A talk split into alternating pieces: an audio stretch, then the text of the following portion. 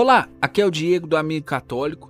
Nós estamos mais um final de semana aqui no blog da Confé Brasil para fazer a reflexão da liturgia deste domingo. Este domingo, segundo domingo da quaresma, o evangelho é Mateus 17, versículos do 1 ao 9. Nesse evangelho, neste domingo, nós vamos meditar sobre a transfiguração. Jesus, que escolhe três dos seus apóstolos, os que eram mais chegados, Pedro, Tiago, João, e os leva para um lugar à parte, em uma alta montanha, ali Jesus se transfigura. Nesta ocasião, o que aconteceu foi um milagre que foi interrompido. O grande milagre não foi Jesus ter se revelado para eles de maneira gloriosa. O grande milagre era Jesus, a segunda pessoa da Santíssima Trindade, caminhar entre os homens. Como um homem, um filho do homem. As pessoas, quando olhavam para Jesus, muitas ali fizeram a sua experiência com Jesus a partir daquilo que Jesus pregava, a partir daquilo que Jesus realizava. Algumas pessoas, até pelo olhar, fizeram a sua experiência com Jesus, mas quem olhava para Jesus, se não conhecesse, não conversasse com ele, se não pudesse se encontrar com ele para ser olhado por ele, quem via Jesus era um homem, um homem normal. Esta, este é o milagre da encarnação a segunda pessoa da Santíssima Trindade, Deus de Deus, luz da luz, Deus verdadeiro de Deus verdadeiro. A segunda pessoa da Santíssima Trindade, o Filho, o Filho de Deus Pai eterno. A segunda pessoa da Santíssima Trindade assume a nossa natureza. Esse é o milagre da encarnação. Então Jesus andava entre os homens e ali estava andando entre os homens o maior milagre da história, o Deus que se fez homem. Então na transfiguração isso é como que paralisado e Jesus se revela de maneira gloriosa para os apóstolos. Isso é muito bonito porque os apóstolos ali puderam ver Jesus, ver que Jesus, o Filho de Deus, estava caminhando com ele. E nessas nossas reflexões eu gosto sempre de trazer bem para próximo da nossa vida teria como a gente ficar aqui numa reflexão teológica, aonde a gente é, falasse mais a respeito das naturezas de Jesus, a respeito da natureza de Jesus, a respeito do milagre da encarnação, mas eu gosto de trazer isso bem para próximos de nós, para fazer esta palavra se aplicar mesmo na nossa vida. É uma coisa que eu sempre medito a respeito da transfiguração.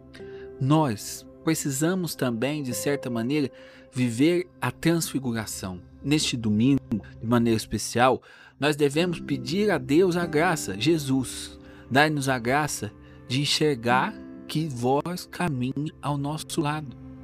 Os apóstolos, muitas vezes, caminhavam ali com Jesus e não entendiam aquilo que eles estavam vivendo.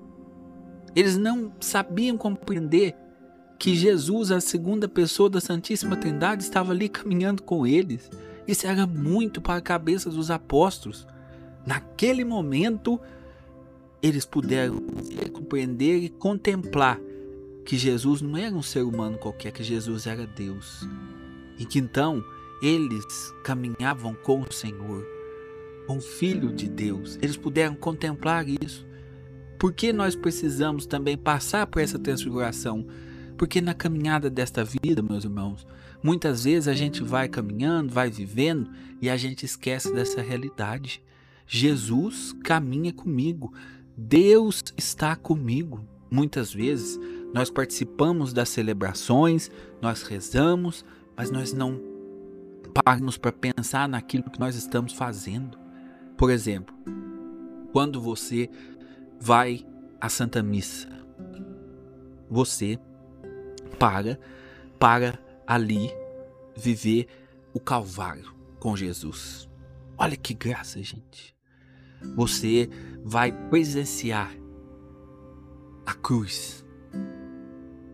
Porque a consagração eucarística ela não é um teatro que recorda aquilo que Jesus viveu há dois mil anos. Não. Ela é a atualização da, do que Jesus viveu há dois mil anos. Jesus está ali se entregando novamente, de maneira incruenta, sem o derramamento de sangue, mas Jesus está se entregando inteiramente. Então a gente caminha e não para para pensar isso. E às vezes a gente pode correr o risco de pensar: Eu tô sozinho.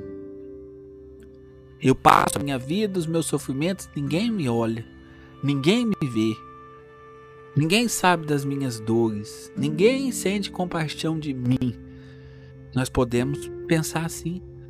Agora eu digo a você que está ouvindo esta reflexão: tire este domingo e faça uma transfiguração. Veja, presencie a transfiguração de Jesus e tome a consciência de que você não está sozinho. Você caminha com o Senhor, Jesus caminha ao seu lado. Esta é a graça, meus irmãos, ordinária. O que é ordinária? É a graça do dia a dia, a graça corriqueira. Assim como os apóstolos, por exemplo, caminhavam com Jesus, mas não conseguiam assimilar a grandeza daquilo que estava acontecendo, a profundidade daquilo que eles estavam vivendo. Nós também somos assim. Às vezes você está aí caminhando, vivendo a vida, passando por doença, enfermidade, e não para para pensar que Jesus está do seu lado, que Jesus está te segurando, te carregando no colo. Nas horas mais difíceis, na hora da provação, na hora da tribulação, na hora da dor, Jesus está do seu lado. É promessa dele. Jesus prometeu: Eis que estou convosco até o fim dos tempos. Os santos, as santas, elas nos ensinam que quando uma pessoa está sofrendo, Jesus está mais próximo. Então por isso nós precisamos pedir Jesus, dai-nos a graça hoje de também fazer essa experiência de uma transfiguração, de ver que o Senhor caminha ao meu lado sempre. Olhe para as situações da sua vida e tome consciência.